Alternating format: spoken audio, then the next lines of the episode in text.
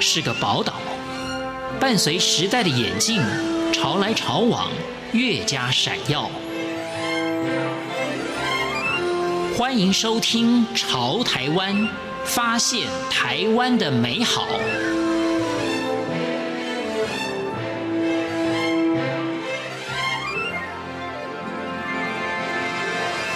收听《潮台湾》，我是徐凡。关于食农教育，其实是一种从土地到餐桌上了解的过程。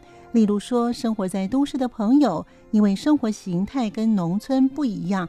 可能不了解自己所吃的食物是怎么来的。在今天《朝台湾》节目当中，我们就跟着拥有中文博士头衔的钱拓，他所负责的南澳基因以及燕田农产的稻米以及蔬果，还有加工食品如何产生的，我们就跟着他走一趟。欢迎收听。钱拓博士也说明了。我们所认知的农产到底有哪些的种类？因为我们家是就是非常小型规模的小农啦，嗯、那但是我们入手的项目是稻米，进行久了之后呢，我们就开始会去试着种一些别的作物。哦，就是蔬菜水果，家种植的种类就是非常的多，就是在市集上都会遇到很多朋友，就感觉上好像说，哎，你们家怎么种类那么多？嗯、哦，那其实里面就是另外一个思维，就是其实多并不代表说我们的规模很大，我们可能只是尝试不同的项目，就因为我们土地小，人力很少，我们没有那种大型机具，哦，那所以很多东西都是慢慢去试，慢慢去磨，哦，然后过程当中才会找到一个方向。那当然，有时候可能跟天气也有关系哦。气候不稳定的时候，可能我们那一季全部都失败，或者是没有办法成功。那好的时候呢，才会盛产。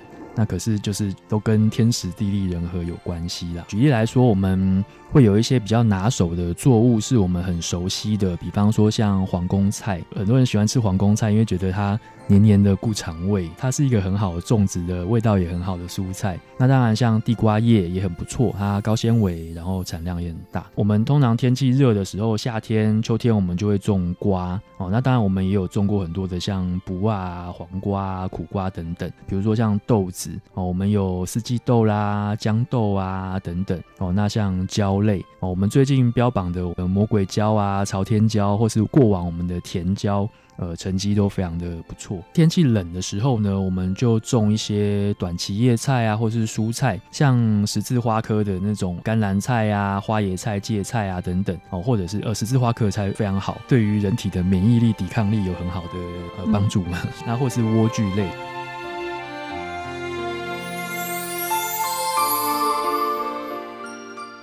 每位农民都有自己的笔记本。钱拓说，每一种作物它生长的条件、环境、气温、季节都不太一样，所以大概每位农人心里面都会有一个自己的一个记事本。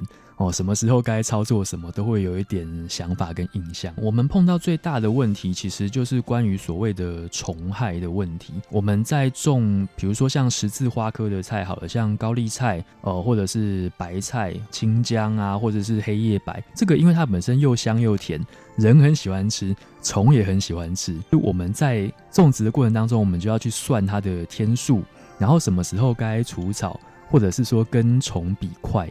因为其实虫很聪明，就是这个菜一定它要熟了，最适合的时候虫才会去吃。太老的它不要，或者说太小的没有长大的它也不爱。那所以我们就变说要跟大自然去斗智，什么时候该提前收，什么时候该安排，不能太多也不能太少。那过程当中，那个是我们觉得比较困难要克服的地方。像一般来说，我们遇到像蝶或是蛾类的，它对于我们这一些叶菜类，它就是比较喜欢的。那当然，其他的，比如说像水果类的，像番茄哦这一种的话，就比较不一定，因为有的时候会有鸟，鸟会去啄它。那鸟在吃这些水果的时候，它不是整颗吃掉，它是啄一下，啄一个洞。对，每一颗都啄一个洞，试试看味道。对，所以它不是完全去吃，但是鸟也很聪明，它都会找熟的，刚好熟透的，然后去啄它。太生的它不要，然后掉在地上烂的它也不要，它就是挑刚刚好的哦。所以大自然都非常的聪明，就是哪个好吃哦，虫跟鸟啊，甚至是老鼠啊等等啊，或者是山上的动物，它们都会比我们先知道。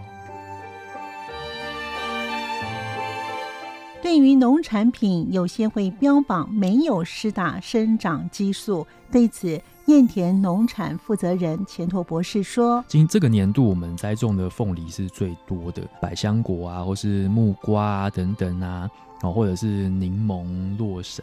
那当然每个季节就是它呃要照顾的项目都不太一样，有些不用太去管，像香蕉我们可能不太需要去管它，就是等到成熟。可是香蕉它就怕风。”对，所以如果是台风季或是有大风的话，它就容易倒。对，这个就是比较特别的部分。凤梨有的时候呢，它可能天气冷热交替，它可能长不大。对，那也是一个比较难照顾的部分。对，那凤梨的话，可能它快的话大概八九个月，那甚至是这个大概要一年左右，它就可以收成的很好。那如果有些比较慢，它可能就要一年多。那其实这个是一个非常有趣的问题。这个我们一般我们会遇到很多像养鸡的这个蛋农啊等等，他们都会碰到类似的问题。就其实这个里面有一个有趣的现象，就比方说像我们种农产品，我们种植物的，我们有机我们可能不用化学肥料，化学肥料呢，它是快速催熟的。的那样子的化学成分，嗯，那我们用的是温和的有机肥，天然的，它就会慢慢的吸收，然后慢慢的长大。假设说我根本就没有去用这个东西，那它就变成一个虚拟的液体。就比方说，我告诉你说，我的鸡我都没有用生长激素，我都没有打打什么东西。可是问题是，这些东西它本身成本非常的高，而且当我们一个养鸡场里面，我们可能三千只、五千只的时候，我们没有办法每一只都去帮它注射一些什么。对，如果是猪还会有疫苗，那鸡的话就比较难，所以其实里面它变成是一个这个议题，它的一个虚实之间的问题，它可能本身就没有这个问题所在，那但是大家会标榜说，哎，我没有如何，没有如何，那变成是另外一个很吊诡的问题。燕田农产负责人钱拓博士也谈到，对于洛神的营养价值高。但是为什么会制成其他的农产品呢？他说，它的收成是一次很大量的。对，它的时间不长，就蛮短暂，但是它就集中在某一个特殊的时节，会不断的长大很快，就是大概秋天，就是夏天的尾巴，秋天一次出很多大量的果实。我们说洛神葵，一般来说我们看到呃市场上有新鲜的，大概也都是在这个时候夏秋之际。为什么会研发出呃很多人做洛神的果酱啊，或是果干啊，或者甚至是腌制的洛神梅啊，或者是蜜饯？那其实就是因为它一下子瞬间大出。我们为了要保存它，对，所以做一些变化。小农种植的农作物虽然多样化，但是也必须要克服困难。钱拓博士也说明，他父亲种植丹参就研发了蛮长一段时间。在生理上面呢，有一些所谓的对体质调整的。那样子的内容，我们就把它称之为这个药用植物啦。举几个例子，我们农场曾经种过的呢，有像姜黄啊、丹参啊、黄芪呀、啊、当归等等。对，它是它有一些跟人体互相调节的特性，可是它不能够算是药那样。但是我们会用所谓的药用植物去盖称它啦。对，它可能会让血液比较运行的比较顺畅啊，或者它天生它的质地是比较温和的啊，或者说比较恶心啊。或者是怎么样子的，对，我用各种方式去调整体质。这几季来说，我们主要像丹参，丹参的话，我们农场应该至少有六年以上的一个经历了。它市场上很少人有，它是一种根用的植物，对，它的根是细长，然后是朱红色、丹红色的。本身它的特性，那个根的特性，它我们说它能够让血路比较活络，所以又把它称之为丹参。那它是很好的一个可以做药材的一个药方啦。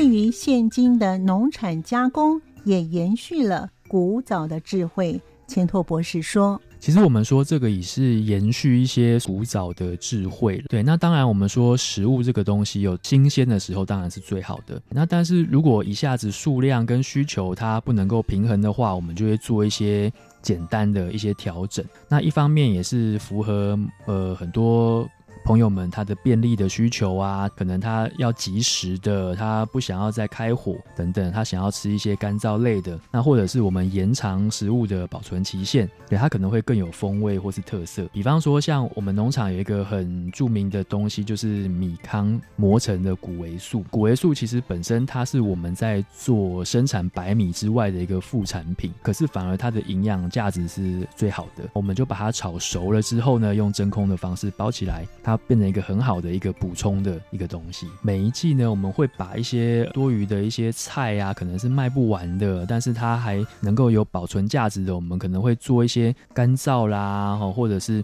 把它腌制起来，或者是加点盐巴抓一抓，然后切一切变成雪里红那样子的的一些菜干哦，那或者是把它做一些像我们过去有高丽菜干啊、豇豆干啊等等，它可以拿来煮汤，有一些天然的风味，或甚至是烧肉，类似冬菜那样子的一个做法。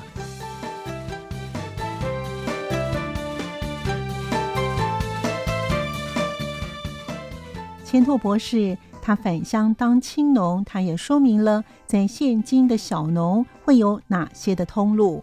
一般一开始的话，其实回乡这件事情真的是另外一个专业啦。那当然，呃，过去跟我所熟悉的专业是截然不同的领域。那所以一开始呢，我们就必须还是要很谦卑的去面对这个不同的专业。那当然也是先从家人身上，或是跟周遭的农友身上去做学习。过往呢，我们小农的经济模式就是靠着市集来运作，那我们自己生产的，然后每个礼拜呢带到假日市集上去，自己去把它卖掉。那但是过程当中呢，有有利有弊。我们在市集上，我们可能没有办法做到那么大的量。那但是呢，呃，消费者们、朋友们就可以直接接触到我们这一些第一线操作的农人。那我们会去直接的来解释、介绍我们自己生产的东西，消费者就会借由这个过程去了解到说，哦，原来这些东西是这样子出来的，它哪里好哦，或者是有什么特色。那刚好这个过程当中就符合我之前哦从事教育那一块的一个所谓的资讯传递的那个使命感。我觉得这个是另外一个契合的部分。燕田农产的负责人钱拓也谈到，目前市集的模式有哪几种分类？从某个角度来说，哈，就是我们习惯熟悉这样子的操作模式的话，当然，因为我们是自由农业，就是每个人要种些什么东西量呢，等等，我们都是自己来决定的，自由的市场。其实我们在市集上面所遇到的一个现象，就是任何一个地方，它都有所谓的竞争的关系。换个角度来想，也有所谓的合作的关系。通常呢，举一个例子，就是比方说像市集的模式好了，哦，因为我我自己有回乡之后。就是跑过很多不同类型的市集啦，就是加加起来大概也快四十个这样子。我自己最常跑的主要的市集呢，就是我们的水水花园有机农夫市集。水花园一开始，呃，它的场地呢在自来水博物馆园区，那后来现在慢慢的搬到台大。哦，台大的普葵道上面去，那后来呢，也在外面的各个百货商场哦，有做一些展销。这个市集很特别，它是一个农学的市集。简单的来讲，我们就是把农产品里面的学问跟知识融合在一起，然后跟我们农夫结合，用我们的自己的知识去推广我们所拥有的东西。过程当中，一切是以理念为出发点哦，那所以其实我们市集的几个特色啊，就是它有三个大的要素，就是它会标榜说你是有机种植、友善环境或是在地特色，对，这里面就比较有人文的知识素养在里面，所以我们当然会有一些比较惺惺相惜的感觉啦，形成一个很好的一个团队的氛围，就不是那一种所谓的恶性竞争的。